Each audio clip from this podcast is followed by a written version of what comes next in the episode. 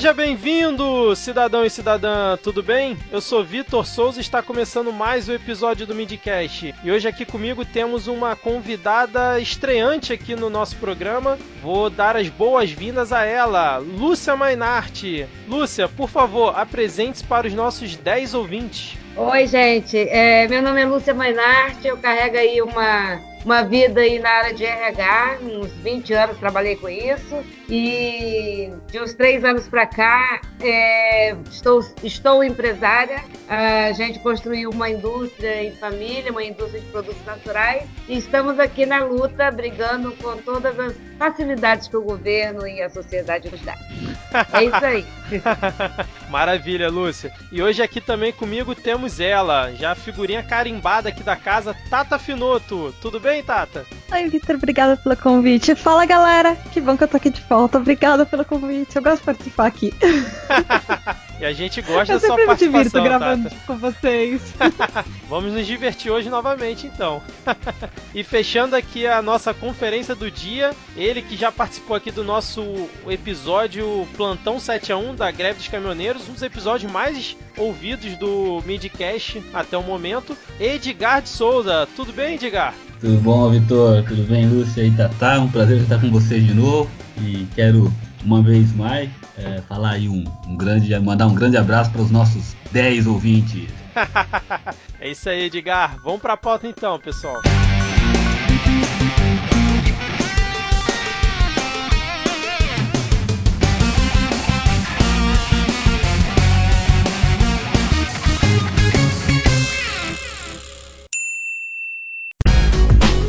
Atenção ouvinte de podcast, temos um recado muito importante para você.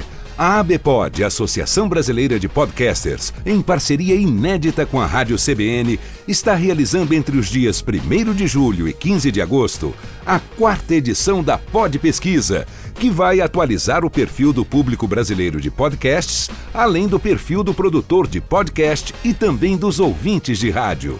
Acesse agora podpesquisa.com.br, preencha o questionário e participe dessa importante ação para um crescimento ainda maior do podcast no Brasil.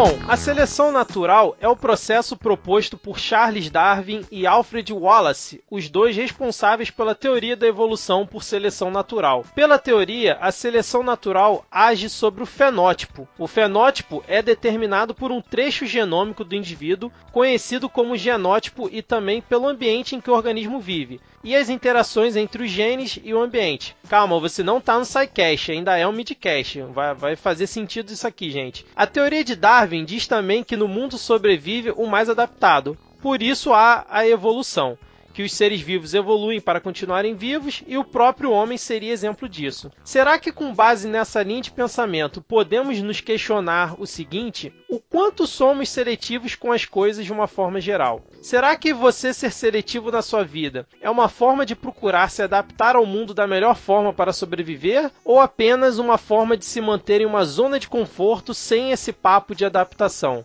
É o que vamos tentar debater aqui hoje no Midcast, abordando vários pontos do quanto somos seletivos nas nossas vidas. E eu já queria começar aqui perguntando para vocês, vou começar aqui pela Lúcia, que é a nossa convidada estreante. Lúcia, o que, que você acha dessa afirmação, dessa pergunta aqui que eu fiz aqui na introdução? Se a gente ser seletivo na nossa vida é uma forma da gente procurar se adaptar ao meio em que a gente está vivendo e, entre aspas, sobreviver a ele, ou é apenas uma forma do nosso dia a dia para a gente se manter aí na, na zona de conforto, que cada um tem a sua e a sua maneira. O que, que você acha sobre, sobre esse questionamento? Olha, uh, eu acho que viver é, nos leva a querer estar em estado de conforto, vamos dizer assim, de bem-estar, né? É aquela paz que você sente quando você está em casa. Eu acho que você ser seletivo nesse sentido é, vem trazer para a sua vida o conforto que você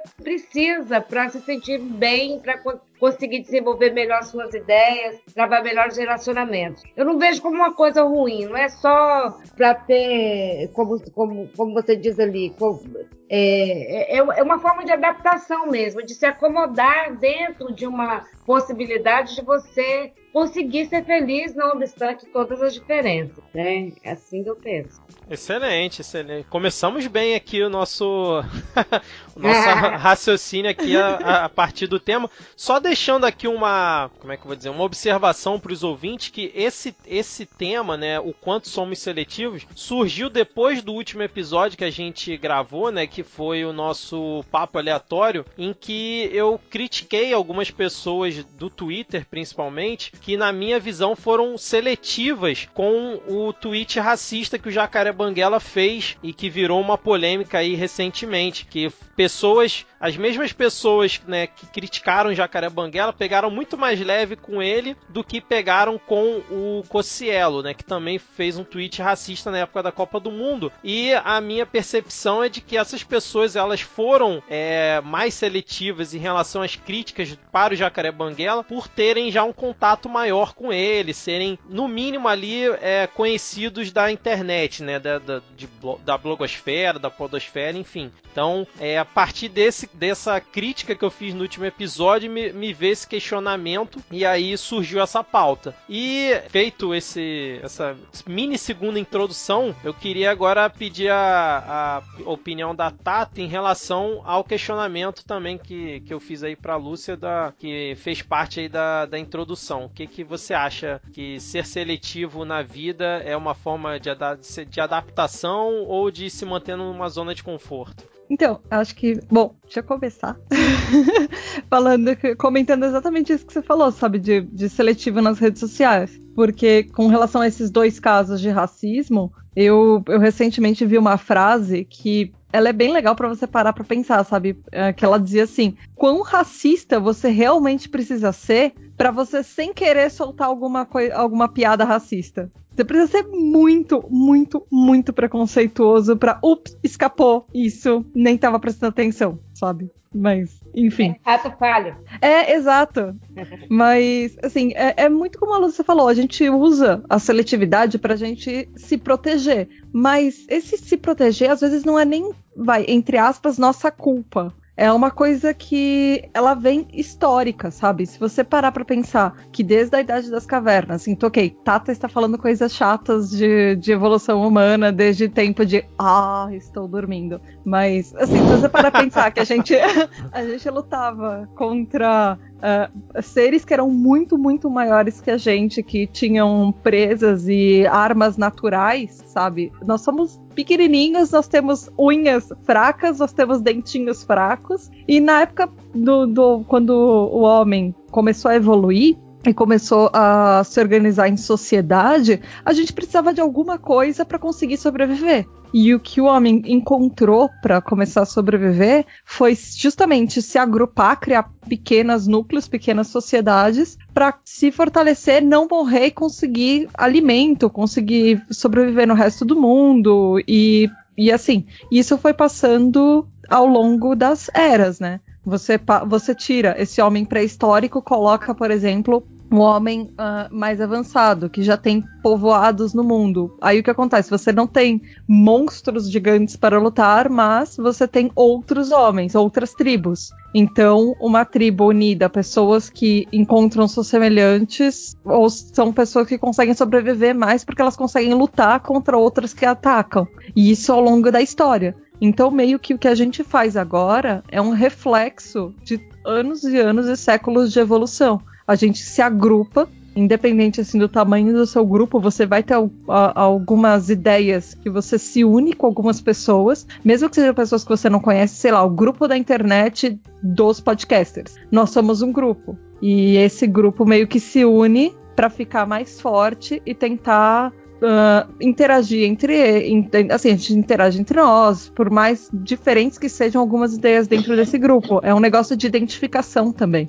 É negócio de você se espelhar e ter aquela sensação de pertencimento, do tipo, não só eu tô me protegendo porque eu sou mais forte dentro desse núcleo, mas eu me sinto representado, me sinto acolhido, essas pessoas me entendem. Então é, é muito um, esse processo também evolutivo que a gente passou e a gente chegou agora. Então você pode ter um núcleozinho de pessoas que são seus amigos próximos, sei lá, sabe? Tipo, três, quatro, cinco pessoas que é o grupinho próximo, mas você também tem aquele grupo de pessoas, sei lá, uma torcida de futebol com a qual você se identifica porque todo mundo tá torcendo por aquele time.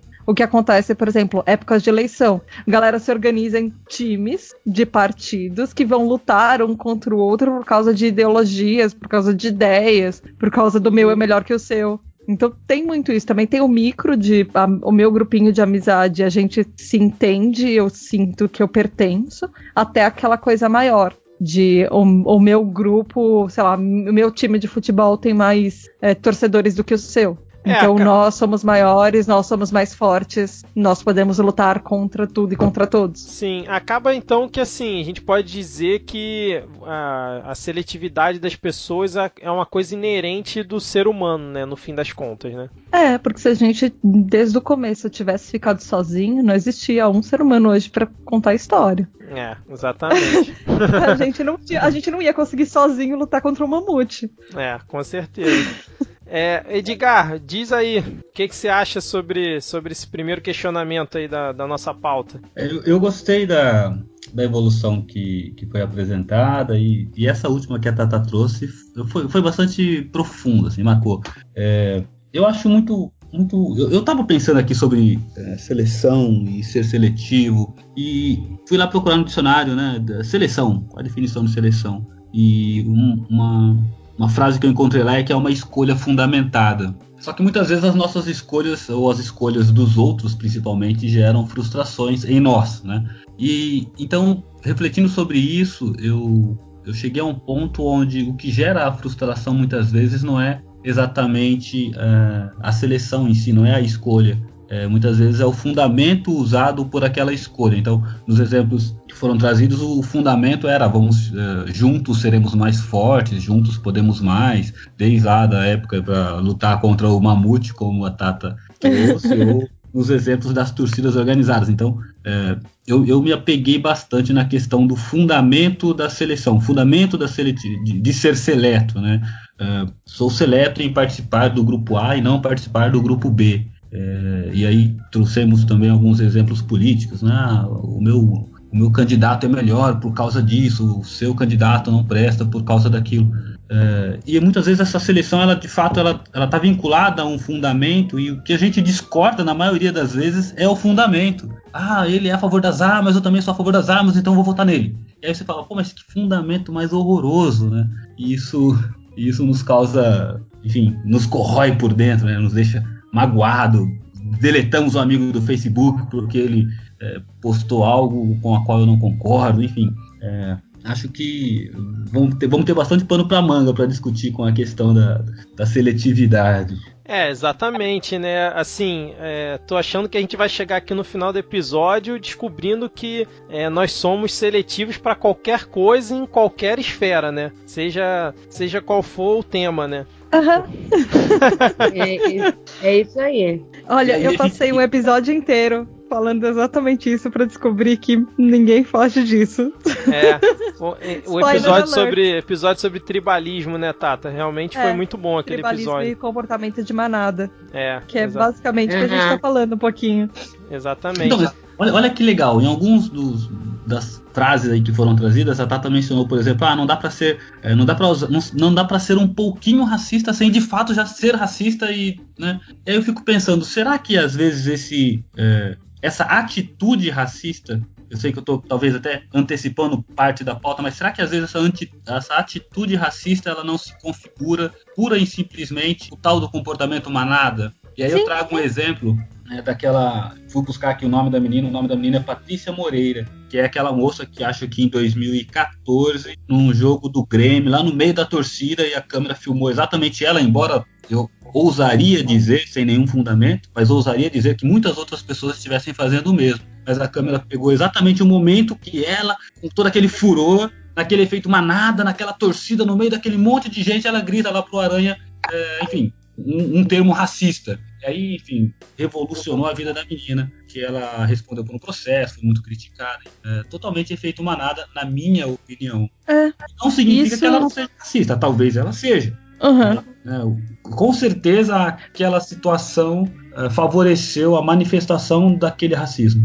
É É, verdade. então, isso, isso não foi só nesse caso, né? Existem casos e casos e casos. Recentemente, um, o que aconteceu foi as faculdades de direito. Vocês chegaram a ver esse caso? É, aqui no foi Rio, agora no né? começo do ano. É, no Rio de Janeiro teve um. ah, Esses encontros de, de faculdade, de jogos, foi jogo, foram jogos jurídicos, eles aconteceram na cidade de Petrópolis, é, agora no começo desse ano. E um- uma das faculdades começou a ofender os jogadores da, de uma outra faculdade com termos extremamente racistas. E, e aí você para e pensa, né? Essas pessoas vão ser os futuros advogados, os futuros promotores, nossos futuros juízes. São estudantes de direito que já estão reproduzindo isso. Pegando esse seu gancho, Tata, e talvez até de forma indevida, mas pegando esse teu Uhum. gancho, eh, a frase bastante emblemática que há pouco tempo, tal- talvez um ano, um ano e pouco, eh, o ministro Barroso, se referindo ao também ministro Joaquim Barbosa, eh, ele fez uma colocação que foi considerada racista, que foi assim, ah, enquanto falando sobre o ministro Joaquim Barbosa, disse, ah, um negro de primeira linha, né? E isso soou muito racista. Ele depois veio a público, pediu desculpas. eh, eu acreditei nas desculpas dele, eu, eu- eu percebi sinceridade, foi assim, foi espontâneo e talvez, talvez não tenha sido com o intuito de ser racista, mas foi racista. né? Então, ah, é difícil debater esse tema porque é, é algo que está muito na nossa cultura, né? Você tem aí uma série de. Dá um exemplo que aconteceu comigo. Conversando com uma, uma moça, né? Eu estava falando com ela e alguma coisa eu usei o verbo judiar. É, eu falei, Ah. nossa, é uma judiação fazer isso. Sim, ela- aquelas e ela- coisas que estão intrínsecas na sociedade, né? Isso, e ela falou assim, poxa, você sabe a origem do. do- você sabe a origem dessa palavra e imediatamente eu, eu deduzi a origem da palavra, que vem lá do, do tratamento tão desumano aplicado aos judeus eh, há alguns anos, né? É, Uhum. Durante o nazismo. Nossa, eu uso muito essa- esse, esse termo. Pois é. Nossa, eu e- nunca tinha feito essa associação, cara. Agora que você Uhum. falou, minha cabeça não. explodiu aqui. Tem, é algumas, tem alguns é termos que são ponto. assim. É tipo, ponto. ah, denegrir, que é Pois você. É, é disso, é é, exatamente. É exatamente. é- é- foi essa ferida que eu quis cutucar e foi proposital. Porque a gente usa no, no dia a dia é, coisas que eventualmente afetam outras pessoas e a gente não, não percebe. Algumas, são, algumas são muito óbvias, né? E aí você, poxa, sinto muito desculpa por ser um idiota por falar isso, porque é muito óbvio que né, tá na cara que está denegrindo alguém. De novo, acabei de usar, né? Exato. Mas É, é, são coisas que estão no nosso dia a dia. Às vezes você precisa fazer um São esforço incorporadas consciente pra você lembrar que. Exato, foram Não, incorporados. gente, tem que, Ah, tem, que- Você usa no dia a dia. tem que reaprender a falar, né? Porque são coisas que estão entranhadas já na, na gente, né? É É, isso. E Por que, exemplo, aquela brin- teoricamente, não tem nada a ver com, com racismo, Ah. entendeu? Acho que também tem um certo exagero. Não, mas é Ah. que assim, a gente, se a gente for pegar na origem das coisas, por exemplo, você é,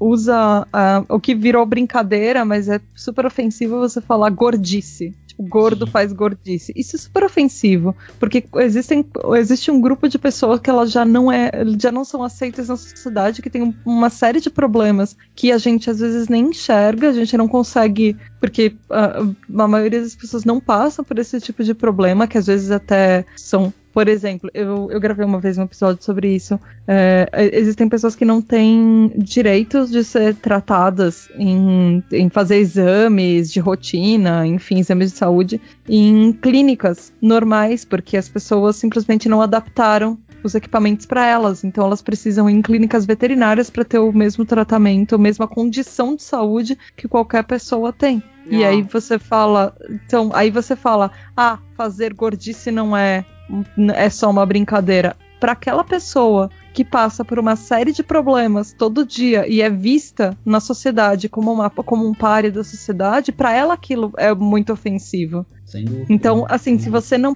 passa por aquele problema e você não. É difícil pra gente ver. Então, às vezes, pra gente é uma palavra. Às vezes para uma outra pessoa, é um aquilo vem de anos e anos de coisas que não só ela, mas o grupo a quem ela pertence tá. sofreu. Pois é. E aí eu acho que isso vem, vem muito de encontro, desculpa, Vitor, te interrompendo, mas isso vem muito de encontro com o nosso tema, que é a questão da, uh, de ser ou não seletivo. Então, uma das coisas que nós uh, podemos ser seletivos, claro, depende do querer ser seletivo, mas uma das coisas que nós podemos ser seletivos é, é isso, assim, é tentar é ter aquele tato, né?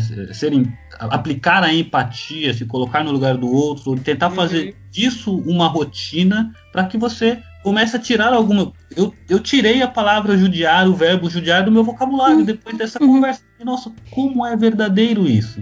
Uhum. É, eventualmente, estou fazendo outra. Essa pessoa em especial, ela, ela ela falou: Olha, mas poxa, você sabe, eu fiquei pensando nisso, mas quantas outras pessoas com quem eu conversei eu usei e eventualmente essa pessoa ficou magoada e eu nem sequer soube que ela ficou magoada.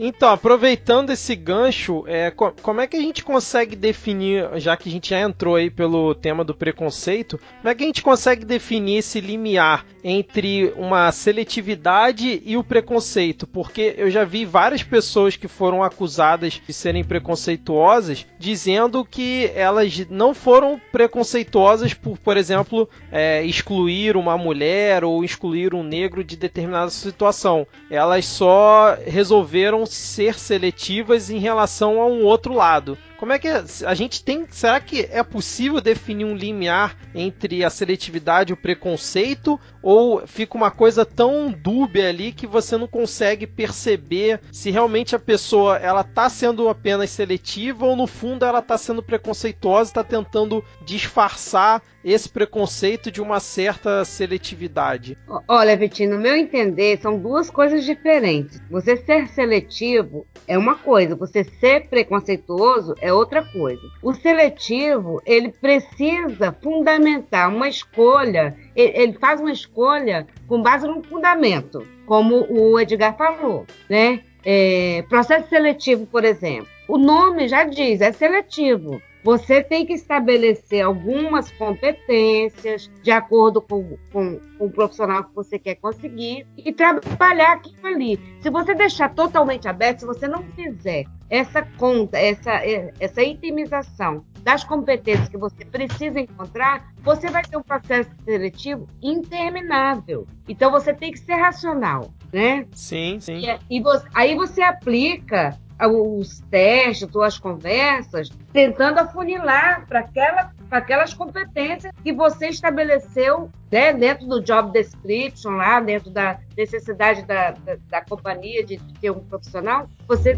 trabalha ali. Né? É óbvio que Ninguém faz processo seletivo dizendo exclua negros, mulheres, baixinhos, gordinhos, etc.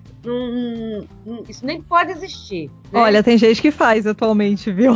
Ah, mas não pode. É mas não pode, não pode. É, é ignorância. Por isso vagas arrombadas. É, é, é complicado fazer isso, né? Você faz algumas, tem, tem algumas, algumas restrições num processo de seleção que você tem que respeitar. E, inclusive tem coisas que, que você tem que, tem que ver que você não pode nem falar, você tem que perceber, sabe? Hoje o processo seletivo tem tantas ferramentas tecnológicas para fazer, mas nada substitui a experiência de, de, quem, de quem olha no olho, de quem conversa, sabe? Tem, tem alguma coisa que eu alguma desse, uma decisão que o profissional de seleção toma é, é, é baseada assim, nas competências e em algo mais que eu, por exemplo, não sabia. Eu só dizia assim, esse cara acho que não. Vai muito do feeling, acho... né? É, tem uma coisa, exatamente, está na outra dimensão, assim, que você enxerga além, sabe? Palavras, combinação de palavras, de respostas, e que você entende assim na conversa, que é complicado. Mas, mas eu digo assim, existe a seleção e existe o preconceito. Preconceito, para mim, tem, tem fundamento na na, na, exclusão, vamos dizer assim, que você faz, de acordo com alguns parâmetros, não sei se é defeito ou se é característica, mas que, que, que você a, a, pessoa exclui não, não Só pela pessoa ser daquele jeito, né? Só pela pessoa ser negra ou ser mulher, ela exclui só por isso, Exatamente. independente de qualquer outra característica, né? Exatamente. Agora, gente, tem fundamento na história de vida da pessoa. Ela vê- a pessoa nasce limpa. Você vê sua filhinha aí, é página limpa. Você vai escrever nela, você e todos os componentes da vida que vão cercar essa criatura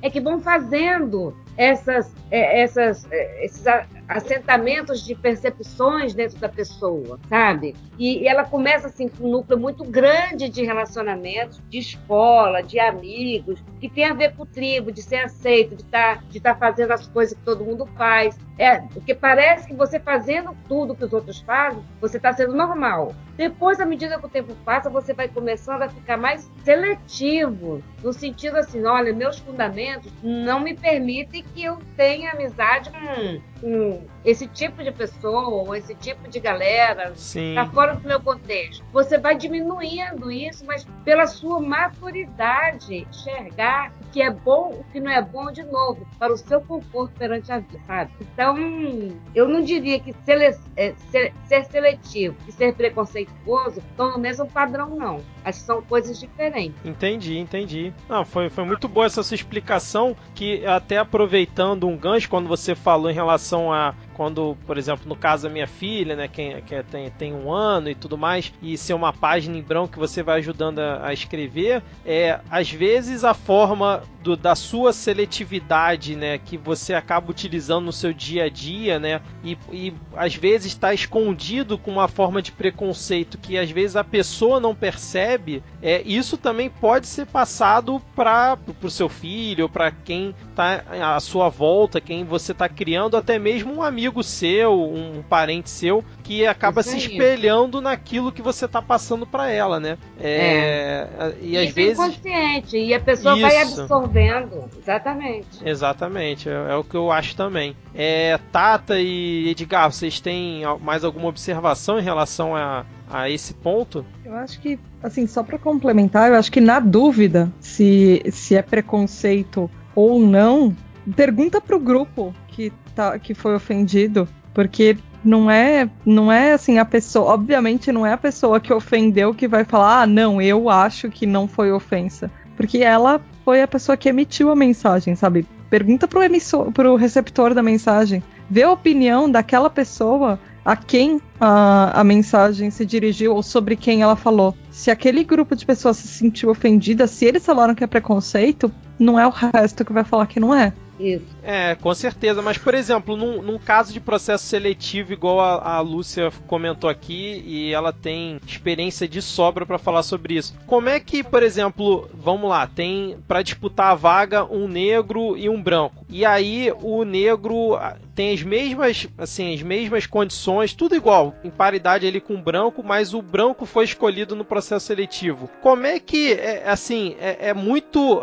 Por isso que eu coloquei a- essa pergunta aqui na, na pauta, porque é uma coisa tão sensível e tão difícil de perceber, porque realmente, às vezes, é, de forma intrínseca ali no, na, na pessoa que está fazendo o processo, ela, sem perceber, pode ter ali um preconceito interno nela que acaba que automaticamente, na hora de escolher entre um branco e um negro, ele acaba escolhendo um branco, entendeu? E a mesma coisa quando tem um homem e uma mulher disputando é, processo seletivo. Isso eu tô, tô colocando que é uma forma mais fácil de exemplificar, mas por exemplo, sei lá, quando você tá na escola e, vai escol- e você tem que escolher o seu time para jogar futebol junto com você, e aí tem lá o- os seus amigos, entendeu? Por isso que é, é- é, apesar de serem conceitos diferentes e a gente conseguir aqui pontuar bem cada um, é, é uma coisa que a gente tem tão enraizada que às vezes realmente, na minha visão, fica difícil de você saber o que que realmente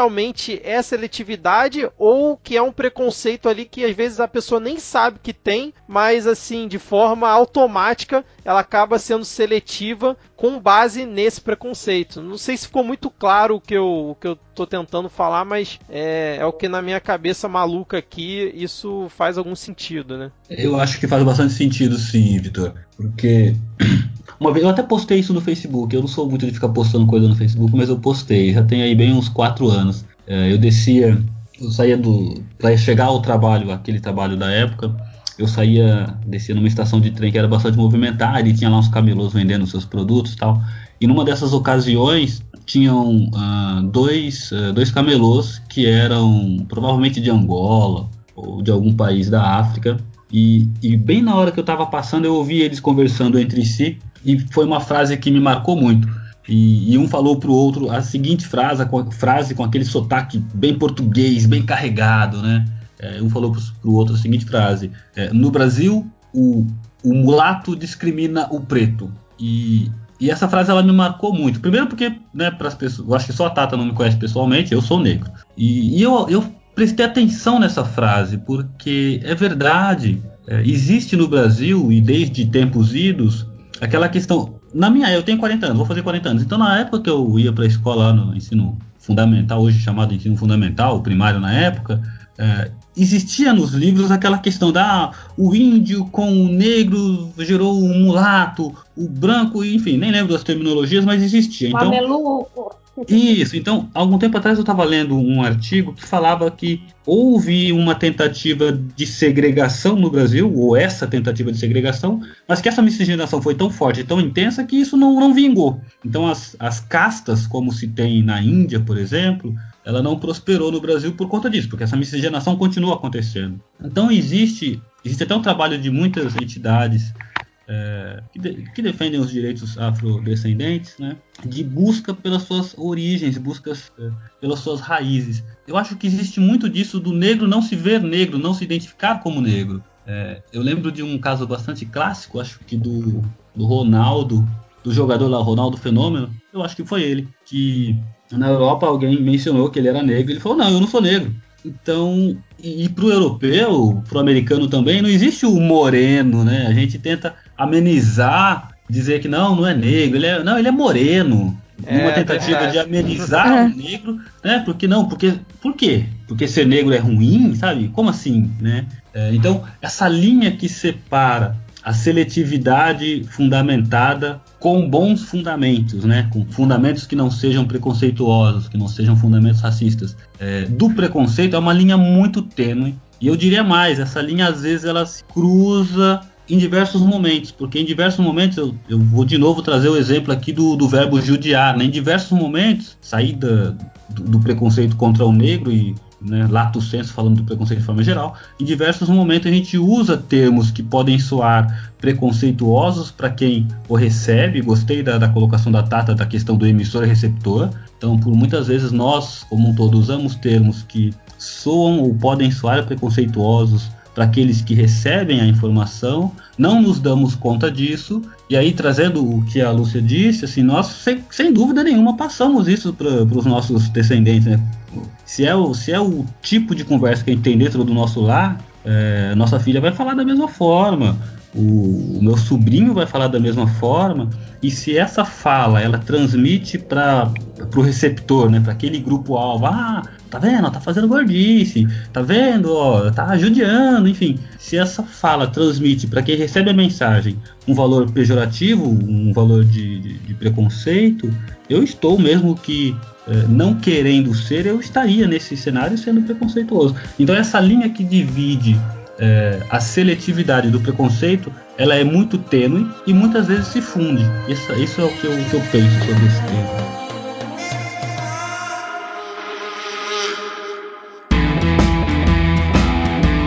Agora, agora puxando aqui para um, um, outro tópico, né? É, eu queria saber o que, que vocês acham em relação ao, no, ao momento em que a gente escolhe as nossas amizades, né? Porque é, você querendo ou não, no momento em que você escolhe ser amigo de alguém, né? Que eu acredito que para você ter uma amizade, né? Ter uma amizade com uma pessoa, você acabou escolhendo ela também para ser o seu amigo, né? É o quanto vocês acham que é, nós somos por essência seletivos nessa escolha de amizade, né? Seja na, desde a época da escola, passando ali pela faculdade, pelo seu vizinho ou, ou no trabalho. Que no trabalho acaba acho que sendo uma coisa um pouco mais até forçada naturalmente, né?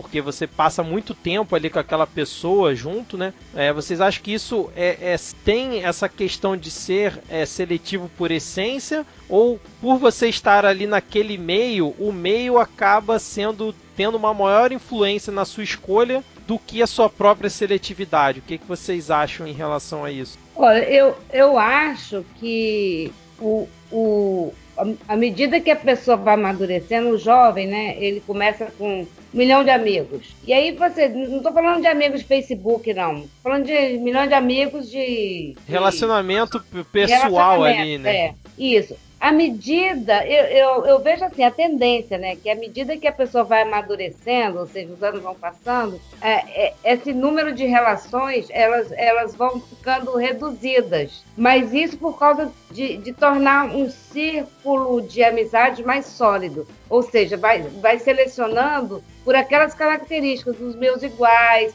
ou dos meus diferentes que me complementam, daqueles que me entendem, daqueles que têm os mesmos gostos. Enfim, vai, vai ficando mais sólido assim. E aí Entendi. eu acho que tem, tem seleção, sim. É, e acaba sendo uma mistura, né? Tem essa é. essência de seletividade na, meio que natural, mas acaba que o meio ali, com, como você se relaciona com a pessoa, as coisas que você vive junto com ela, acabam te ajudando a fazer determinadas escolhas no âmbito da amizade, né? Até porque quando o tempo, quanto mais o tempo passa, mais as pessoas às vezes têm que se afastar pelas escolhas que fazem, né, Vitinho? Sim, é, é verdade. Então você, você muda de cidade, você já, já deixa de se relacionar tanto aí você passa para ter um, um, outro grupo. Enfim, a, a, vida vai mudando e você vai. Não vai perdendo o seu ciclo de amizade, mas ele vai ficando mais compacto, né? Acho que é, eu, eu, concordo com esse pensamento também. É, Tata e Edgar, o que, que vocês acham a respeito desse, desse tópico? Vai lá, Edgar.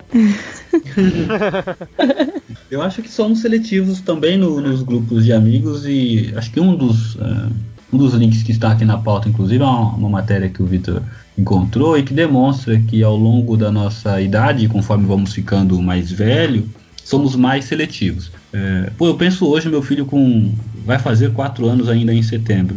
Eu acho que ele é amigo de todo mundo da escola.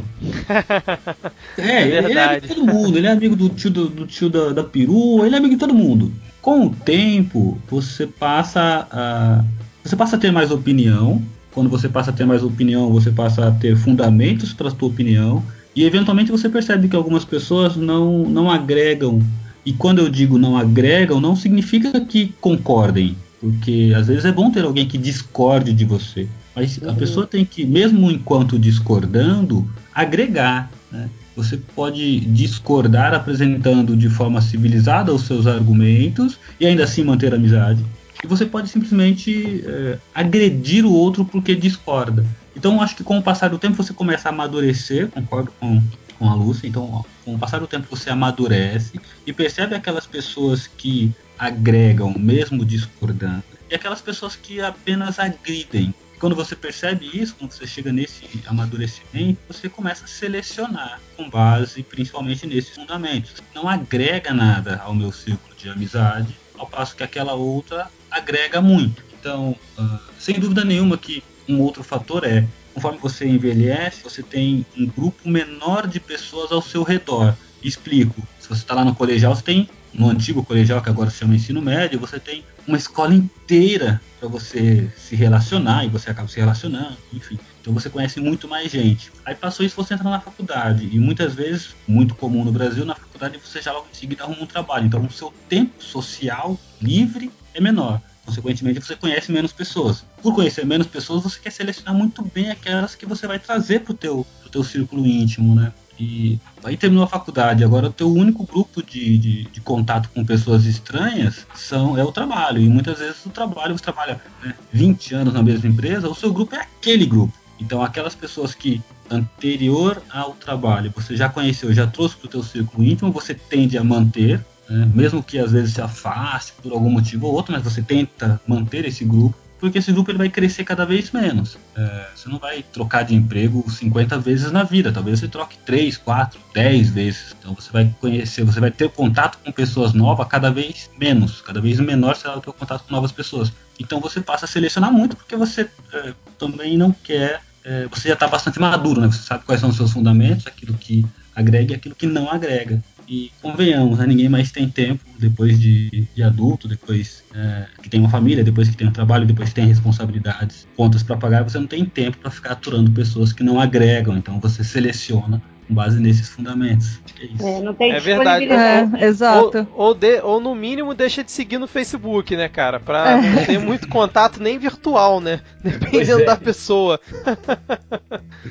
É quando, quando a gente é adulto, às vezes a gente até se dá ao luxo de selecionar até parente com quem a gente vai falar ou não, às vezes é por verdade. causa de ideais. Pois é. Assim, a gente, teoricamente a gente evolui enquanto, quando a gente cresce. Então, algumas coisas você começa a cortar do seu convívio social porque você não aceita mais para você, porque você aprendeu que aquilo não é legal. Então você assim, por pouco tempo, é exatamente o que, o Edgar e a Maria Lúcia falaram. O pouco tempo que você tem livre, você vai querer se cercar de pessoas que te fazem bem, não o contrário. Mesmo que sejam pessoas assim que às vezes têm algumas opiniões diferentes que sejam boas para debater, você não vai buscar ficar sempre perto daquela que cada coisa que ela fala, ela meio que te agride. Então você corta ela do convívio social.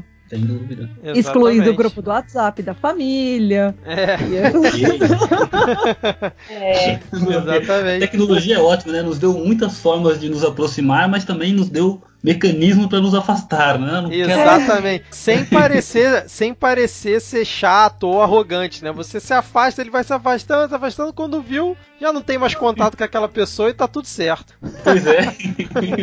é verdade, cara. Mas assim, aproveitando esse gancho aqui, a gente tá falando de amizade, né? Que é até um dos tópicos aqui da pauta, que foi, é, eu acho que o coração de ter a ideia dessa pauta, né? Que eu já até expliquei antes, que é em relação à seletividade com a falha dos seus amigos, né, perante, em, perante de outras pessoas. É, assim, acho que até vale um exercício aqui de reflexão para cada um, né? Vocês acham que realmente existe esse dois pesos e duas medidas? Por exemplo, quando você vê um amigo seu fazendo uma, uma bobagem, né? E vê uma pessoa que é desconhecida fazendo um, uma bobagem no, no mesmo nível ali, né? Você acaba sendo é, mais seletivo com seu amigo e tentando ali, né, arrumar até às vezes desculpas pelo, pela atitude que aquela pessoa tomou, dando aquela boa e velha passada de pano, passada de mão na cabeça, em relação a uma pessoa que você não tem aquele contato, aquele vínculo. Por exemplo, sei lá,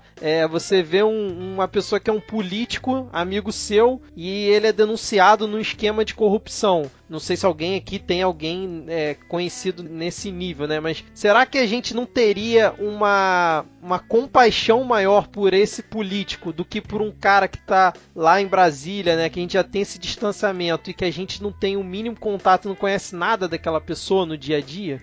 Eu acho que é só ver alguns depoimentos. Uh, às vezes, quando acontece alguma coisa, e aí você vê uh, depoimentos de pessoas que eram próximas, sabe? Por exemplo, tal, tal pessoa, sei lá, a, a, uma pessoa foi, é, é, foi acusada, na verdade, uma pessoa assassinou a família ou uma, sei lá, uma criança nos Estados Unidos chegou e atirando em todo mundo. Aí você vê as pessoas que estavam próximas. Nossa, mas ele era uma pessoa tão calma, era uma pessoa tão gentil.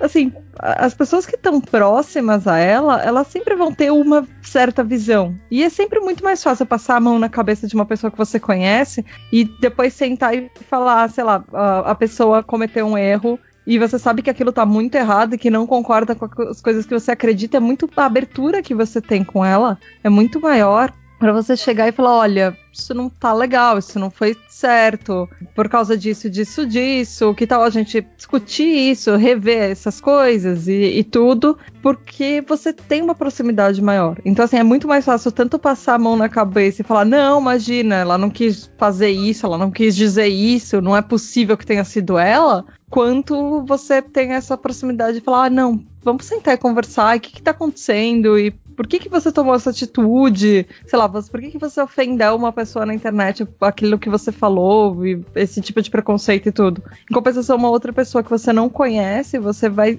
você vai julgá-la a partir daquela fotografia, daquele momento que ela se representou. Sim, então, exatamente. É, é, a, é a diferença entre um filme e uma foto, assim, sabe? Boa, boa analogia, hein? Gostei. É, eu acho que não dá para ser imparcial quando você tem afinidade. É, e vou além. É, verdade, é difícil, é né? É, nós gostaríamos, mas. É difícil. E vou além. Tanto, é, tanto isso é, é, verdade, e aqui na minha verdade eu quero acrescentar o juridicamente verdade, existe dentro do direito um instituto onde é, o juiz ele pode se declarar impedido Deixa eu dar um outro parênteses, né? Alô, Gilmar Mendes!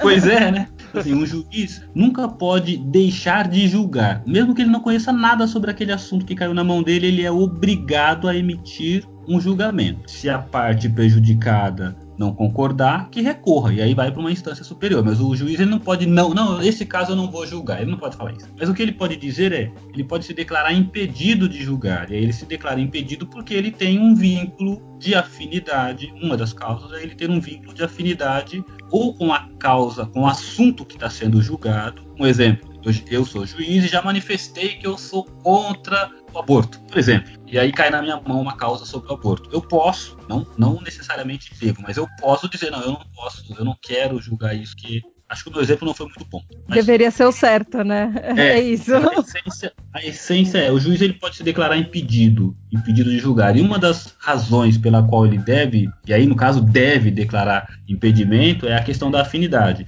Acho que o próprio Gilmar Mendes está é, dentro de uma de um embrólio aí, porque ele é padrinho de casamento de não sei quem, mas da ele tá filha tá do Barata, é da filha do Exato. Barata.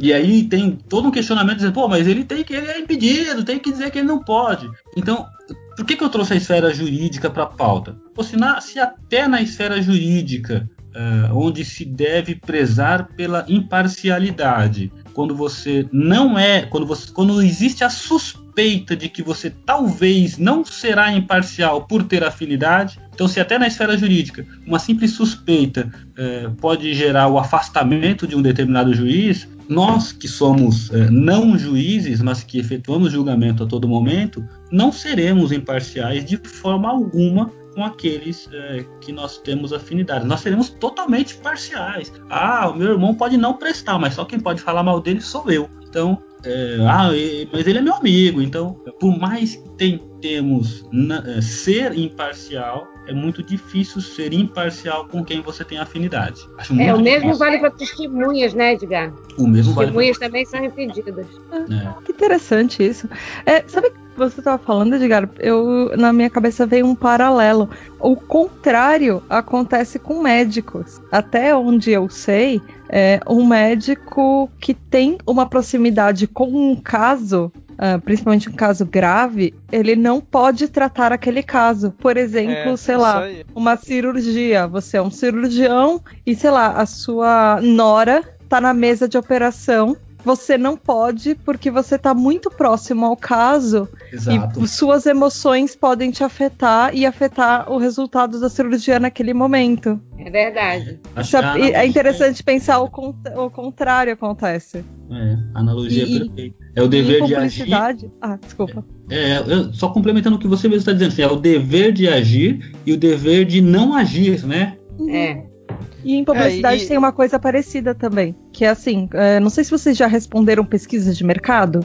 Eu já, e... eu já. Então, é, você já reparou que a primeira pergunta que eles fazem uh, antes de começar a pesquisa é: você já cursou uh, publicidade, propaganda e marketing? Você é, tem uma. Você é casado ou tem um relacionamento estável com uma pessoa que cursou, ou você é familiar de alguém, assim, pai, mãe, irmão, filho. Por que, Sim, que eles fazem é, essa é, pergunta? É, geralmente também quando é em relação à empresa, alguma coisa relacionada uhum, a entrevista, com... não sei. É. Isso. E por que, que eles fazem essa pergunta? Porque quando você faz publicidade, você aprende a manipular, você aprende a fazer pesquisa, logo você aprende a manipular pesquisa. Logo você, assim, fazendo isso para lá, você está muito próximo ao objeto. Então, se você responder aquilo, você vai saber manipular aquilo de uma forma que o resultado dê do jeito que você quer. Porque, assim, quando você tem. Desde que você faz a faculdade, você já entende. Ah, essa pergunta daqui, eles estão querendo saber aquilo. Que deve ser mais é. ou menos a mesma coisa do juiz. Ah, essa pergunta daqui, ele tá querendo chegar a tal ponto. Então Sim. você consegue pegar, fazer o paralelo, o paralelo de manipular aquilo ao seu favor. E aí, por exemplo, se você for de uh, fazer, fazendo esse Uh, esse, esse, viés do você é seu amigo, seu inimigo, é a sua marca ou seu concorrente, você vai poder fazer com que, aque, aque, aquele, aquela pessoa que você não gosta fique mal na fita. Ou, fique, ou a pessoa que você gosta fique bem na fita. É, é mais ou menos a mesma coisa. Você vai é mandar manipular pro seu amigo, ah, não foi tão ruim assim, ou pra pessoa que você não conhece, poxa, que coisa horrível e não sei o que lá. Que monstro. É, que, que, é, que é, ah, eu acho que a gente pode chegar à conclusão, né? Não, não assim, antes de, de chegar no final do programa, mas que a seletividade ela, ela é regida, acho que quase que 100% pelas suas emoções, né? No fim das contas. Sem dúvida, sem dúvida. Eu trouxe lá no começo a questão do fundamento, mas o, o fundamento da maioria das nossas escolhas é um fundamento com bases é, emocionais e não com bases racionais. Exatamente. É, por mais que você tente falar que você está sendo racional naquele momento e dar argumentos e tudo, é difícil. Verdade, é, é uma coisa, geralmente, quando você defende alguma coisa é porque você tem algum interesse passional. Porque se você não ligasse, simplesmente não ligasse, você, você nem você passava em branco, você passava reto. Ou você daria resposta muito mais. Eu não gosto muito de, de respostas uh, simples. E por que, que eu não gosto de respostas simples? Porque quem dá uma resposta simples não pensou no problema. E quem não pensou no problema, ou é parte do problema, ou vai ser afetado pela resposta. É, a questão do ah, você, ou você é apaixonado pelo tema, e aí você tem uma resposta que vai favorecer aquilo que você pensa, ou, ou, ou, ou não, ou você simplesmente nunca parou para pensar sobre isso. Quando eu falei aqui da questão do, do judiar, de novo trazendo aquela bola, né? Uh, eu acho que a Lúcia falou assim: Nossa, eu nunca tinha pensado nisso. Então, quando você nunca pensou sobre algo, você não dá resposta simples, porque você, quando é provocado sobre aquele assunto, você tem que parar e pensar e falar, poxa, e agora, né? Agora, se você tem uma resposta muito pronta para qualquer assunto, ou você já foi intensivamente questionado sobre isso, vai, o Bolsonaro e alguém perguntando se ele sabe sobre economia. Cara, todo mundo pergunta isso para ele, então ele já deve ter resposta pronta. Né? Não sei, pronto. Agora, ou você já tem resposta pronta porque foi intensivamente provocado sobre o tema, ou você tem resposta pronta porque você é um partidário é, favorável ou contrário daquele assunto. Então você vai dar uma resposta pronta que favoreça a tua opinião. Então as melhores respostas são aquelas cujas perguntas você nunca tinha se deparado com elas é, e ela não vai fazer diferença na sua vida, mas você quer dar uma resposta. Então você analisa uma série de coisas para dar uma resposta ampla, não necessariamente é, correta, porque a questão do correta é é muito filosófico, né, o que, que é correto. É, é muito, muito relativo. É muito relativo. É, exatamente. É igual quando o político dá é, solução simples para problemas complexos, né, cara? Se ele tá fazendo isso, com certeza ele tá fazendo ali de má fé ou ele tá completamente errado, que foi aquilo que você falou, né? Ele não tá analisando toda a situação para poder ter uma resposta para aquilo, né?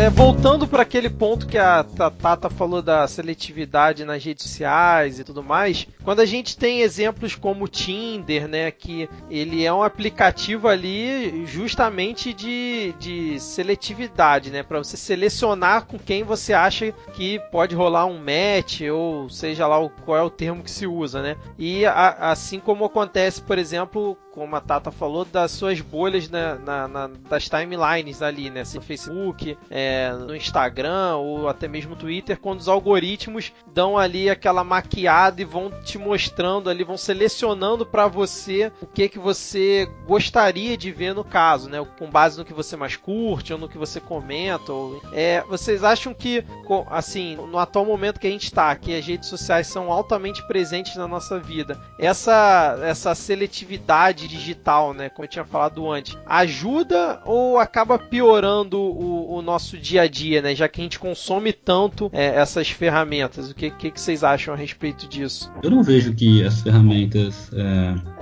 eu acho que são saudáveis. As ferramentas que te proporcionam formas é, de fazer seleção com mais é, fundamento, com mais critérios, seja, seja qual for o critério, a gente já discutiu a qualidade do, do fundamento, né, a qualidade do critério, que é o que nos causa é, desentendimentos, mas eu acho que isso é saudável, assim, ter, ter mecanismos para você poder selecionar e selecionar melhor, eu acho que é muito saudável. Quero trazer um exemplo é, que a Tata algumas vezes mencionou, o fato de ter um grupo de machistas, por exemplo. se eu não concordo com esse tema, ou se eu não concordo com o pensamento dessas pessoas, já tendo critérios e tendo formas de saber que aquele grupo discute isso, não vou uh, me, me, juntar a esse grupo. E posso usar esse mesmo critério para outras coisas. é um grupo que discute formas de fazer aborto. Uh, viagens para fora, para um país onde seja legal fazer aborto. Cara, eu sou um cenário hipotético onde eu eventualmente seja contrário ao aborto, eu não vou nem nem tentar entrar, porque eu não vou gostar das discussões. Então, vejo que as ferramentas são muito saudáveis para que a gente possa selecionar melhor. É, eu, eu acho que, uh, assim, eu tô pensando quando eu era adolescente, eu já parava de andar com um tipo de pessoas por causa de interesses. Então, sei lá, na, na época que eu era mais nova, eu ouvia muito mais heavy metal. Então, para mim não fazia sentido andar com pessoas, por exemplo, que gostavam de pagode, porque a gente Olha não ia que ter nem preconceito, pô, galera lá escutando molejão era, na boa. Era, era, e, era um, poxa, era um preconceito musical. Sim, eu concordo. não, mas super era, assim. E eu não andava com pessoas, até porque a gente não tinha um diálogo em comum. Eu ia estar tá tentando conversar É, sobre, tem o, assunto, sobre o né? álbum de uma banda, ele ia querer conversar sobre a letra de um grupo que eu nunca ouvi, ele nunca ouviu. Então, ok. E aí isso passou, pelo menos no meu caso, isso passou pra internet. Eu comecei a fazer parte de grupos virtuais que tinham aquele interesse em comum. É a mesma coisa que o Edgar falou. Eu, eu ia para grupos que ah, eram relacionados à música, que eram daquele estilo musical. Atualmente, é, por, mais que eu diga, por mais que eu tenha dito assim, ah, porque no porque Facebook é, você tem, você pode selecionar as pessoas. O meu Facebook, é, eu acho que ele é meio diversificado. Eu tenho pessoas, eu que assim, elas são daquelas pessoas que são de fases diferentes da sua vida. Então, várias pessoas, por exemplo, do meu ensino médio tomaram caminhos completamente opostos. Eu tenho pessoas no meu Facebook da época do ensino médio que são Uh, extremamente conservadoras, o que não é o meu, o meu posicionamento agora, não é uma coisa que eu acredito. São pessoas que não são só machistas, mas elas acreditam uh, em, em, diversas coisas. Elas são algumas machistas, algumas racistas, algumas. E para mim, assim, eu vou excluir essas pessoas? Eu poderia, mas no, no meu caso eu acho, ah, isso para mim é uma amostragem. Porque se esse tipo de pessoa tá falando isso e já, às vezes ela compartilha coisas que o grupo que ela pertence acredita, então eu leio aquilo, às vezes são hum, várias coisas me revoltam e eu falo, mas caramba, que, que coisa ridícula. Mas eu paro e penso, poxa, existe um grupo de pessoas que leva isso a sério. Existe um grupo de pessoas que acha que isso é a vida, que isso é real, que ofender pessoas é, é, é ok para elas porque não as ofende. Então, existe isso, existe essa seletividade e você também pode querer tentar deixar aberto para as pessoas que às vezes você não tem mais contato em redes sociais, tipo o Facebook, que você tem pessoas de, sei lá que geração, tipo da época do Orkut, você tem no Facebook. e, e, elas estão lá falando as mesmas coisas e às vezes você usa como uma amostragem. Ex mas existe assim, até tipo site de namoro, sabe essas coisas? Ou, ou namoro, ou site de, de pra ficar, tipo Tinder, as pessoas já têm um perfil, elas selecionam. Se você for naqueles sites de encontro, por exemplo, elas é, têm aqueles. Como se fosse tipo o próprio Facebook, que você. No começo do Facebook, você tinha posicionamento político, religião, há vários campos para você preencher para ele tentar fazer aquele algoritmo. Em outros sites são a mesma coisa. Às vezes você vê, ah, tal pessoa acredita nisso. Isso não bate comigo. Eu vou, eu vou selecionar para um relacionamento de amizade, de, de relacionamento romântico ou qualquer coisa, sim ou não, dependendo da, daquilo que tá no perfil dela. É, sim, eu não já só... bota um filtro ali na hora, né? É. é só um adendo, tá? Eu não excluí nenhum dos meus amigos terraplanistas. Todos eles continuam lá.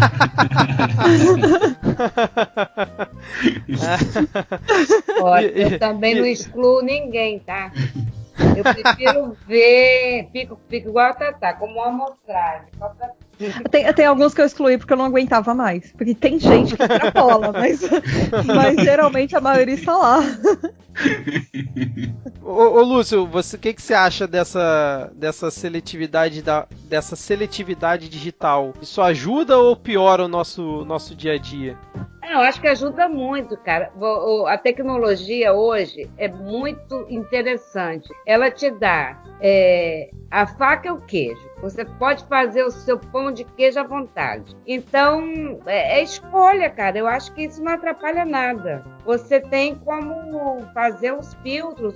É, esses filtros são importantes na, na, na seletividade, né? Se aquilo está te incomodando, está te machucando, né? você tem a arma, a sua arma é bloquear, sabe? Eu acho que só ajuda. É, coisa que às vezes quando você está no dia a dia ali no trabalho, você não tem como, né? Você está no mesmo ambiente que a pessoa, tem que conviver com ela, não tem como botar um filtro para para não ver o que ela tá falando se ela tá ali do seu lado buzinando qualquer besteira do, no seu ouvido, né? É, eu cansava de falar assim, cara, eu escutei tanta merda hoje, cheguei em casa só da descarga. eu prefiro escutar do que ser surdo. Eu acho que é por isso que muita gente trabalha com fone de ouvido, sabia? Pra tentar Sim, filtrar um pouco. Com desse... certeza. Aham, uhum. aí você tira o fone e não tem nada. Ela só tá ali do tipo, não me incomoda, não fala comigo. É, exatamente. É. Não, eu, eu, imagino a Lúcia que, pô, devia, tinha gente batendo na porta dela quase que o dia inteiro para falar as mais diversas coisas, né? Fazer as é, demandas de todos os tipos, né? Realmente deveria ser um pé no saco. Às vezes dá, devia dar vontade de botar aquele fone de ouvido e fugir dali, né, Lúcia? É, você sabe que é, fone de ouvido no trabalho eu odiava quando os funcionários usavam. Eu não, é. não gostava. Eu, ah, eu, é.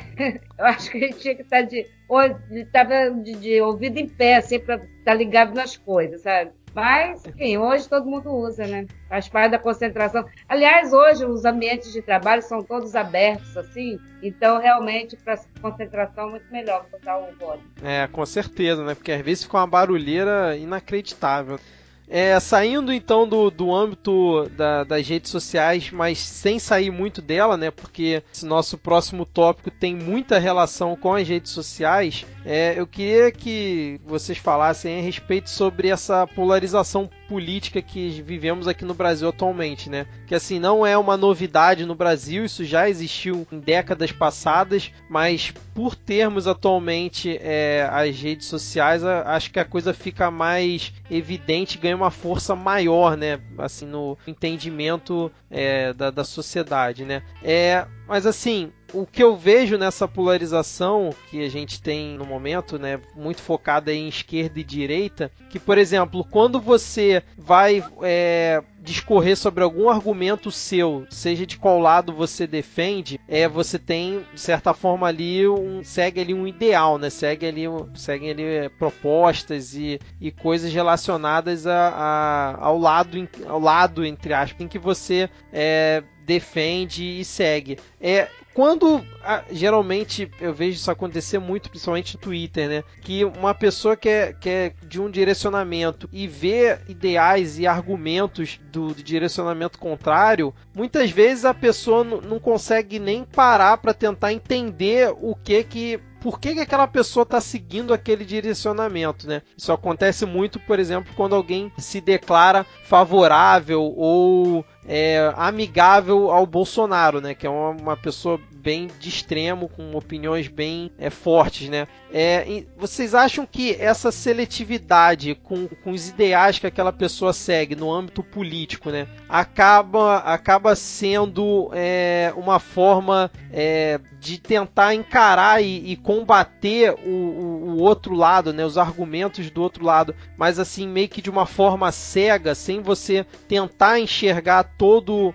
o cenário e entender por que, que aquela pessoa pensa diferente de você? É, será que falta uma certa empatia né, nessa seletividade que a gente faz é, para seguir um caminho enquanto é, a, a, outra pessoa está seguindo um, caminho diferente e você é, não consegue ter aquela sensibilidade para aceitar aquilo, né? Olha, eu acho, é, eu vou falar aqui o que eu penso a respeito desse assunto de política. É, a dificuldade que a gente tem aqui no Brasil, deve ter também em outros países aí, é a questão da ideologia, né? Partidos políticos, eles estão muito promíscuos com essa nesse ponto. Então, é, fica muito difícil. Né, é, o, o, as, as propostas não são tão claras e às vezes umas entram pelas outras e, e desdizem as, as umas e deixa o eleitor confuso. E às vezes o eleitor se pega num ponto e que, e que aquele ponto obstrui toda a percepção dela para as outras coisas, para outras propostas que, que, estão vindo, né? É, é isso que o Vitinho estava falando, que às vezes o cara está falando uma coisa que vai contra, é, que é diferente do que você acredita, e aí você não consegue nem escutar o resto, porque você já está obstruído ali com a sua, está fechado naquela sua percepção de uma ideologia. Então, é, as discussões e as diferenças acontecem. Aí você é, fica até, é, vamos dizer assim, preconceituoso com relação a alguns candidatos, por, pela sua origem, se é militar, se é, se é evangélico, se é macumbeiro, se é, sei lá, eu acho muito complicado. É, às vezes as pessoas ficam meio que cegas, né? Pra, fazem, seguem tanto é, um lado do, do, debate que fica meio cego e não consegue enxergar o que pode ter de bom ou o que leva o outro lado a seguir aquela, aquela linha de pensamento. É, não sei se vocês concordam, Edgar e Tata. Podem ficar à vontade aí para discorrer sobre esse tema. Vai lá, Edgar.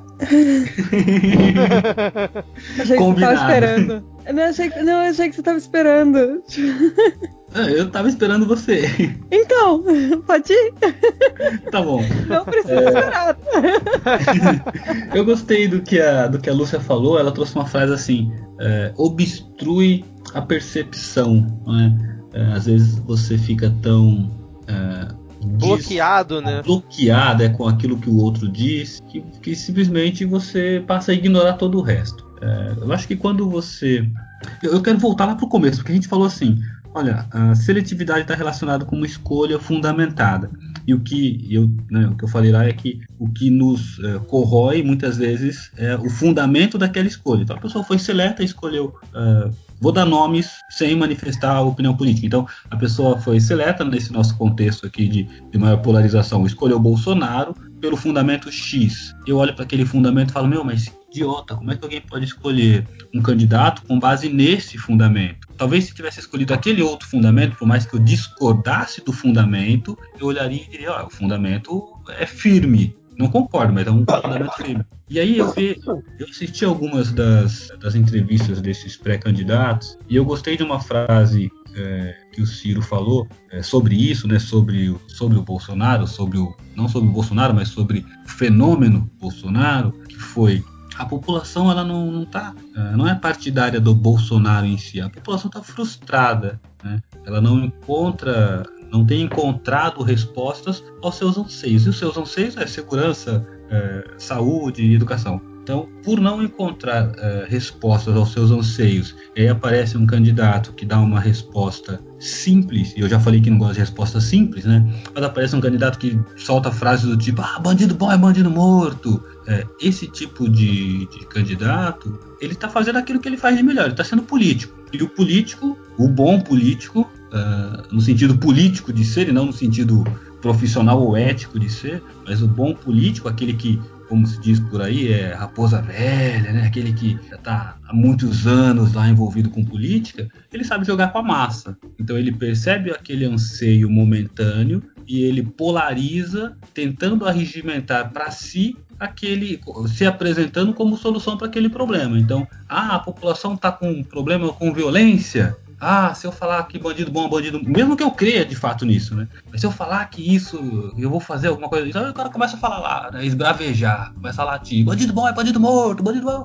bandido morto. E aí um monte de gente que sente problema com violência e nós temos amigos que sofreram com problemas de violência, problemas gravíssimos com violência, e, e muita gente que sofre desse problema, às vezes é, totalmente cega de que isso per si né, não é a solução. Ah, não, eu vou votar nesse cara porque esse cara vai resolver alguma coisa resposta simples para problemas complexos. É difícil você conseguir resolver um problema complexo com uma resposta simples. É difícil não, eu diria que é impossível. Então, uh, primeiro, o político que, que usa dessa artimanha, ele está sendo apenas político, ele está jogando com a massa. Se a massa está é, insatisfeita com esse assunto, eu vou dizer, vou dar uma resposta, uma solução simples para esse assunto. Como a massa, via de regra, não faz análise crítica, a massa quer uma resposta simples mesmo, ele consegue regimentar mais votos, e aí corremos o risco uh, de termos um presidente que tem uh, respostas simples para problemas que não são simples e que ele definitivamente, com ações simples, não vai conseguir resolver. Né? Então, eu acho que o problema da polarização e, e da, dessa seletividade relacionada com polarização política está muito relacionado com isso. Assim, o, o candidato sendo, né, entre aspas, a raposa velha do meio político, ele percebe uma inquietação popular e ele usa dessa inquietação popular para conseguir votos. E aí pode ser qualquer um, pode ser o Ciro, pode ser o Bolsonaro, pode ser o, enfim, Alckmin, pode ser qualquer um. Qualquer candidato que usar esse mecanismo é, para conseguir votos, e todos usam, e todos eles usam, em maior ou em menor grau, todos usam, é, ele está ele tá usando, uh, tá jogando para massa, né? Política de pão e circo. O que, que as pessoas querem? Querem pão? Vou dar pão. Ah, querem espetáculo? Vou dar espetáculo. É, e é difícil a gente conseguir uh, se ver livre desse tipo de, de, de candidato, por um lado, é, eu vi uma frase do Bolsonaro que, embora eu não seja partidário do Bolsonaro, a frase dele faz bastante sentido. Alguém questionou ele, poxa, mas você, o que, que você fez pelo Rio de Janeiro? Você é um candidato, você é lá do Rio de Janeiro. Ele falou assim, pô, se eu tivesse lá com o cabelo, eu ia estar tá jogando dominó com ele lá agora na cadeia. Então, assim, isso é jogar pra massa. Né? Isso é o que o povo, é o tipo de resposta que o povo gostaria de ouvir. Ele não respondeu a pergunta. Também, né, pelo cargo que ele exercia, um deputado não ia conseguir fazer muita coisa. Mas o fato é que ele está jogando para massa. Enquanto você joga para massa, é, muitas pessoas vão, é, enfim, acreditar que ele vai conseguir resolver os problemas fazendo esse espetáculo que ele faz e estamos ferrados. é isso. e aí acaba sendo é, induzido né, a, a ser seletivo com, com, aquela, com aquele posicionamento né, e segue com ele, assim, independente de qualquer outra opinião ou, e, e não, não procura nenhum debate com. Assim, não quer nem ver a opinião contrária, né? Se tipo, for para debater. É, é, se for para debater, já vai com, com arrogância e com agressividade. É, é a frase que a Lúcia trouxe, assim, é obstrui a percepção. O cara tá cego. Ele, pô, bandido bom, bandido morto. Então ele vai, falar, vai ficar repetindo isso e vai falar, ah, meu candidato, meu candidato, e vai ficar falando só isso. Você não vai conseguir aprofundar. Tá, mas qual é a proposta que ele tem para resolver o problema da violência no Rio, em São Paulo, em Natal, em Fortaleza? Não tem, sabe? Mas, ah, mas bandido bom, bandido morto, pô, sabe? É, tem, tem proposta. É... Então, uma coisa que acontece muito, que exatamente isso que você está falando, Edgar, é que isso é, um, isso é uma, uma característica do comportamento de manada. Porque a partir do momento que, assim, quando o grupo é muito grande, quanto mais ele cresce, ele vira uma manada, uma tribo. E aí, dentro dessa tribo, as opiniões contrárias dentro da própria tribo, elas começam a ser silenciadas. E, e, e, por causa, quanto maior é, o, o, pensamento, mais vai, emburrecidas as pessoas ficam no coletivo. Não, não significa que individualmente as pessoas sejam burras, mas quando você uh, pensa com a cabeça do coletivo, é como aquele exemplo que, que vocês falaram mais, uh, mais no começo do cast. Uma pessoa no meio de uma torcida falando uma coisa racista. Ela estava agindo como o resto da manada da tribo a qual ela pertencia e ela, ela reproduziu um pensamento. Quando você tá dentro disso, você as, as ideias começam a ficar meio que nebulosas. Você uh, age, como o Victor mesmo estava falando, você age muito mais com a sua emoção do que com o racional. É, é, aquele negócio de, ah, quando você tá com os amigos você é mais burro, você faz coisas mais idiotas. E aí você não sabe por quê. Porque quando você tá sozinho e você fala, cara, por que, que eu fiz isso? É porque você tava com aquele seu grupo de amigos que lá, meio que lá é tudo permitido dentro daquele grupo. E quando você tá sozinho, você fala, meu, por quê? Por que, que eu fui me meter nessa roubada? E quanto mais gente, maiores as chances de você fazer uma burrada. E historicamente, se a gente parar para pensar um pouco também, parar para refletir, uh, isso que você está falando sobre o Bolsonaro, a gente já viu antes. A gente já viu várias vezes na história, mas mais recentemente foi um caso.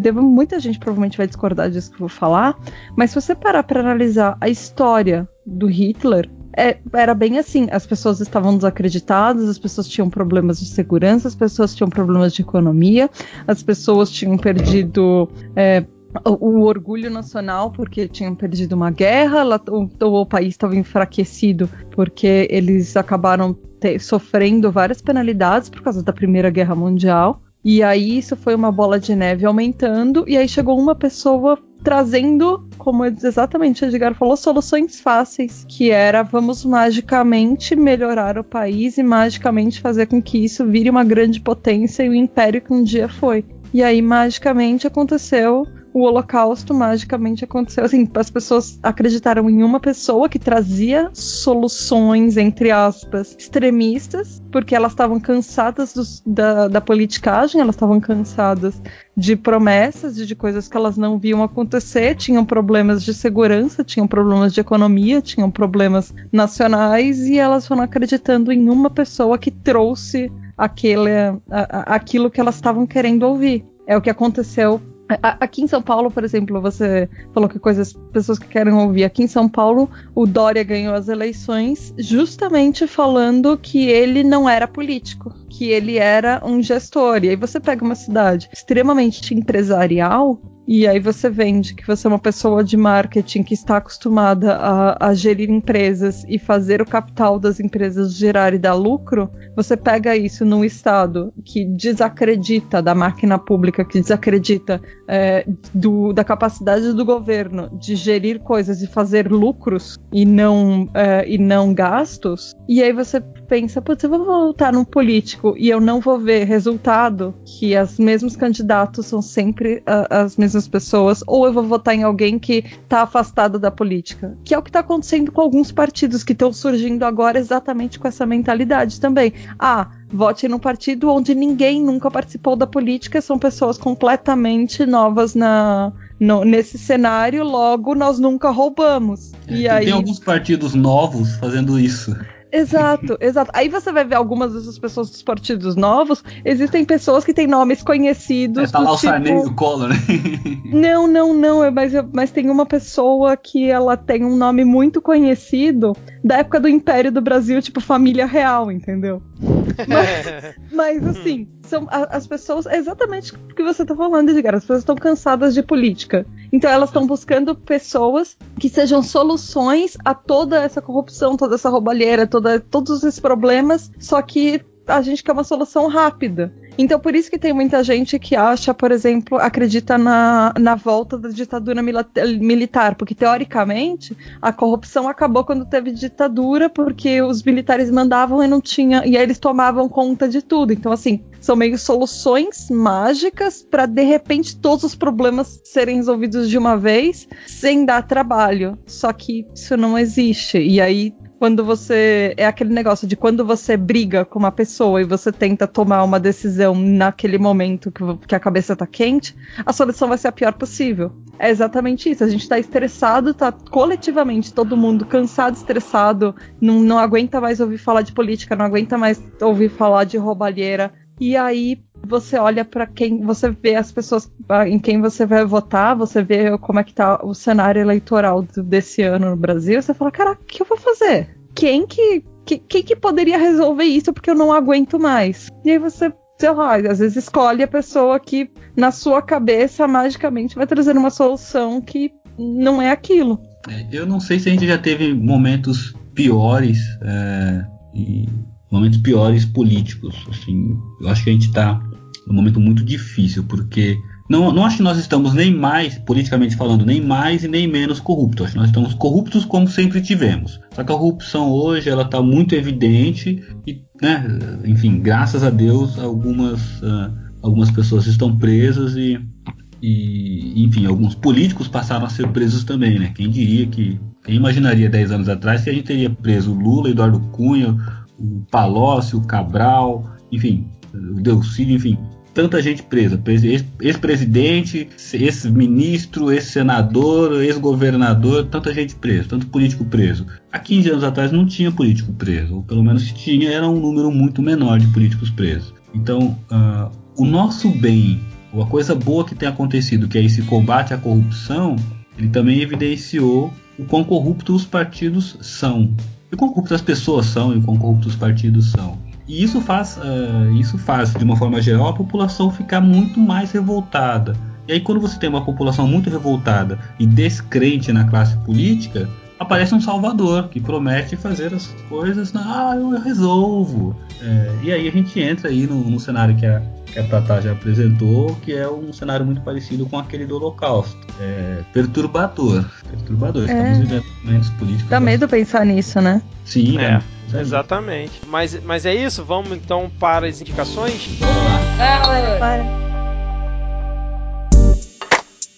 Bom, chegamos agora no momento das indicações para os nossos queridos 10 ouvintes e hoje vamos começar pelo Edgar. Edgar, manda a brasa aí na sua indicação de hoje. Legal. A indicação que eu quero fazer, eu acho que até já discutimos e já apresentei um pouco sobre ela, mas é um livro do Alberto Carlos Almeida. É, o nome do livro é A Cabeça do Brasileiro. Não é um livro tão novo, esse, essa edição que eu tenho aqui em mãos é de 2007, mas é um livro é, bastante interessante, principalmente pelo momento de polarização política que a gente está vivendo. Esse livro ele fala, dentre outras coisas, ele fala é, o que pensamos sobre ética, sexualidade, jeitinho, é, destino, família, punições, cor e raça, economia política, igualdade, civismo, etc. Então esse Roberto Carlos Almeida ele é um antropólogo e ele apresenta um estudo onde ele questiona uma série de coisas uh, relacionadas com muito disso que a gente discutiu aqui. O jeitinho sendo uma delas, a cor e raça sendo outra delas, política também um outro dos pontos. Então, eh, eu quero indicar esse livro, é A Cabeça do Brasileiro, Roberto Carlos Almeida. Excelente. Eu vou até aproveitar o gancho do Edgar, né, já que é um livro é, também relacionado à, à, política. Eu vou fazer logo a minha indicação, porque é, agora que estamos no mês de agosto, eu já estou imerso nesse clima político de, de eleições, cara. Já estou vendo entrevista, debate, tudo que vem pela frente, notícia, eu tô acompanhando porque realmente é uma coisa que me interessa bastante. E aí, para os ouvintes que estiverem em dúvida, principalmente em quem vão votar para o Senado e para a Câmara, é, eu recomendo um site que é o Ranking dos Políticos que é, w, é, que é www.politicos.org.br. É, é, um site que ele faz um comparativo entre, o, entre os políticos de todo o Brasil, né? Que, no, e, e, foca principalmente é, no federal, que ele pega ali os senadores e os deputados e, e ele tem algumas formas de fazer alguns critérios de avaliação, né? E aí, com base nesses critérios, eles vão dando pontuações para cada um dos políticos e cria-se ali um ranking do melhor, né? Com base nas avaliações deles para o, o pior. Assim, é, é bem interessante, obviamente que na minha visão, você não pode deixar se guiar só por isso, né, de, de forma cega, mas acho que é um norte para você tentar ali é, definir em quem você pode votar para o legislativo,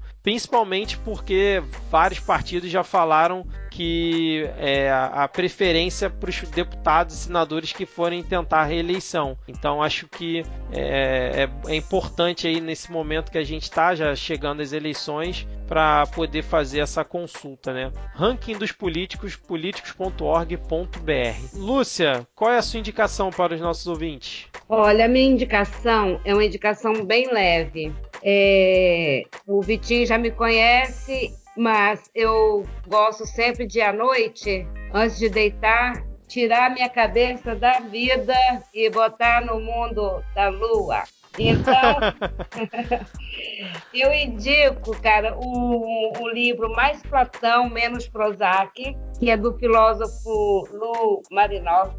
Ele tira a, a filosofia das academias e traz para o cotidiano. É muito leve, muito gostoso de ler e você vai vai lidar ali com uns 50, 55 filósofos que ele coloca em algumas situações de questões que você vive cotidianamente e que lá no fundamento você pode puxar uma filosofia de um desses aí para te ajudar a, a suportar ou, ou, transpor, né, vamos dizer assim, com mais maturidade as agrulhas da vida. Fica aí a indicação. E aproveita, Lúcia, que a gente já está aqui no, na, na, fase, na parte final do podcast, faz aí o seu jabá do, do Onda Zen, pra, já que você é, tem o site, né, para realizar a venda dos produtos. Quem quiser se interessar e comprar com você, aproveita essa oportunidade, faz aí o seu jabá. Então vai lá, nós somos Onda Zen Alimentos Naturais,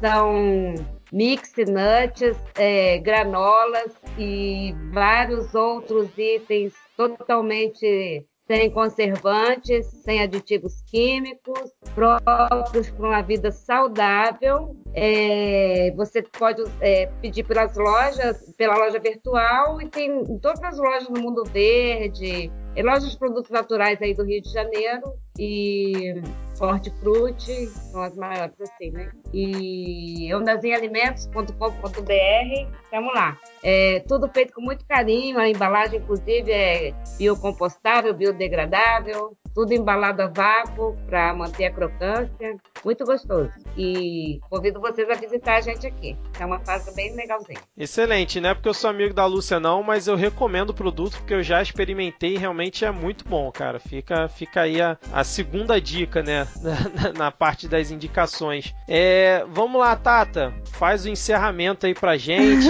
faz a sua indicação, já aproveita, faz o seu jabá pra gente fechar por aqui. É, eu ouvi recentemente um podcast que estava falando justamente sobre política e nesse podcast indicaram um site chamado merepresenta.org.br. E é muito legal esse site. É assim, você não sabe em quem votar. Aí você vai lá, merepresenta.org.br. É uma iniciativa coletiva, então você pode se voluntariar para fazer parte disso. E aí eles vão mandam uh, mensagens, eles uh, entram em contato com a assessoria de todos os candidatos, e não só para presidência, tá? Para todos os níveis do, das eleições. E eles colocam pautas é, que as pessoas defendem. Aí você vai clicando aquelas pautas que você gostaria de ver quem defende elas. Por exemplo, Estado laico. Por exemplo, é, transparência, orçamento participativo e coisas assim, defesa do meio ambiente. Aí você vai clicando, essa eu quero saber, essa eu quero saber. Aí você faz, por exemplo, uma lista, sei lá, tudo isso daqui me representa, eu gostaria de alguém que lutasse por tudo isso daqui. E aí você pode ver geral, ou você pode ver pelo seu estado, cidade, você pode escolher por partido também, por gênero e, inclusive, escolher por raça. E aí você encontra pessoas lá que defendem isso. E aí ele tem o status, se a pessoa é suplente, se ela foi eleita, e aí eles vão renovar para essa reeleição também. E aí, inclusive, eu ouvi isso num podcast chamado The Libraries Open, é um podcast brasileiro. E aí o número do episódio é 102, Eleições 2018, Preâmbulo LGBTQ+. Vale, vale bastante a pena, assim, principalmente se você é uma pessoa como eu que está completamente em dúvida e desesperada e não vê solução de, oh meu Deus, em quem eu vou votar? Não tem opção. Tata, faz aí o seu jabá para quem por acaso ainda não te conhece das suas participações aqui no, no Midcast. Bom, gente, eu sou a Tata Finoto, do podcast de Porquê para PQP, mais conhecido como PQPcast, que é um podcast que acabou de completar quatro anos na Podosfera e a gente está quase chegando no nosso episódio de número 200, a gente está em 190 e pouquinhos, e, e agora a gente, nesse quarto ano, nosso podcast podcast sofreu uma reestruturação, nós viramos um podcast só com integrantes femininas, que tem é, convidados de todas as representações, com pautas voltadas para ativismo e sociedade, para explicar os plot twists da vida. Então, tem várias coisas que você encontra lá no pqpcast.com, ou você só procurar por PQP no seu agregador, você vai encontrar. E também, se você quiser me encontrar, eu tenho um perfil no Twitter chamado que é o hashtag podcaster procura, que você encontra o que você precisa na podosfera, você é um grande classificados e anúncios, se você precisa de convidados, se você precisa de um editor, se você é um editor e quer eh, fazer alguma coisa para algum podcast, quer anunciar o seu, os seus serviços, se você é um convidado e não tem casa e você está procurando um lugarzinho fixo para você fazer um podcast ou para você simplesmente participar de alguma pauta de alguém, você dá sugestões, então você encontra de tudo lá no Pode Procura do Twitter. Pô, só. Beleza, então. Sabe aquela pontinha de inveja? Pô, todo mundo indicou duas coisas, cara. Eu comecei a pensar aqui e lembrei.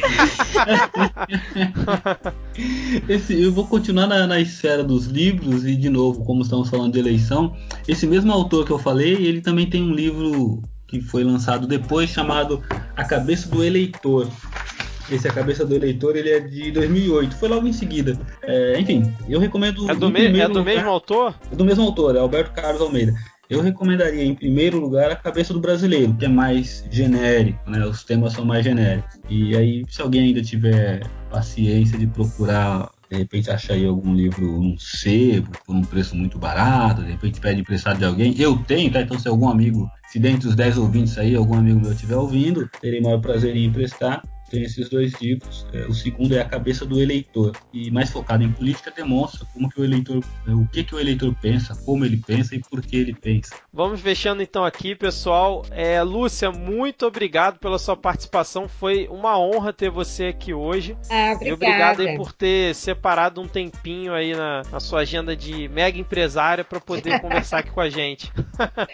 Ai, meu Deus. Muito obrigada pela oportunidade, gente. Foi um prazer rever aí aí o Edgar, conhecer a Thaís. Edgar, muito obrigado também por ter participado hoje aqui, vocês se dividindo entre babá é, e participante aqui do episódio hoje. Valeu mesmo aí. Vamos marcar outras vezes para você voltar aqui no, no Midcast. Na sua, quando você fizer a sua terceira participação, você vai poder pedir música aqui, hein? Pô, muito legal. É sempre um prazer bater esse papo com você, Vitor. Um prazer enorme, Lúcia, te reencontrar. E, e Tata, muito, e Tata, muito, muito bom te conhecer também. E também já me inscrevi lá no teu podcast. É, muito honrado, Vitor. Sempre que você lembra de mim pra gente poder fazer esse, esse bate-papo, é bastante agradável, bastante edificante. E vamos em frente. E tá, algum, alguma outra coisa aí, tamo junto. Isso aí, tamo junto. Beleza. E Tata, mais uma vez obrigado por você ter aceitado participar aqui do Midcast. Foi uma honra, adoro participar aqui. Você sempre, você sempre, além de ser inteligente, você convida pessoas maravilhosas. É, é legal poder participar e participar junto com pessoas assim. Sério, vocês dois foram. Foi, foi incrível gravar com vocês, Edgar e Lúcia. Obrigada mesmo. Eu que agradeço e obrigada, Vitor, por me convidar. Maravilha, maravilha. E nesse, nesse clima de despedida sensacional, vamos fechando por aqui. Vamos dar tchau para os nossos ouvintes. Tchau, tchau, pessoal. Valeu. Tchau, tchau. Tchau, tchau.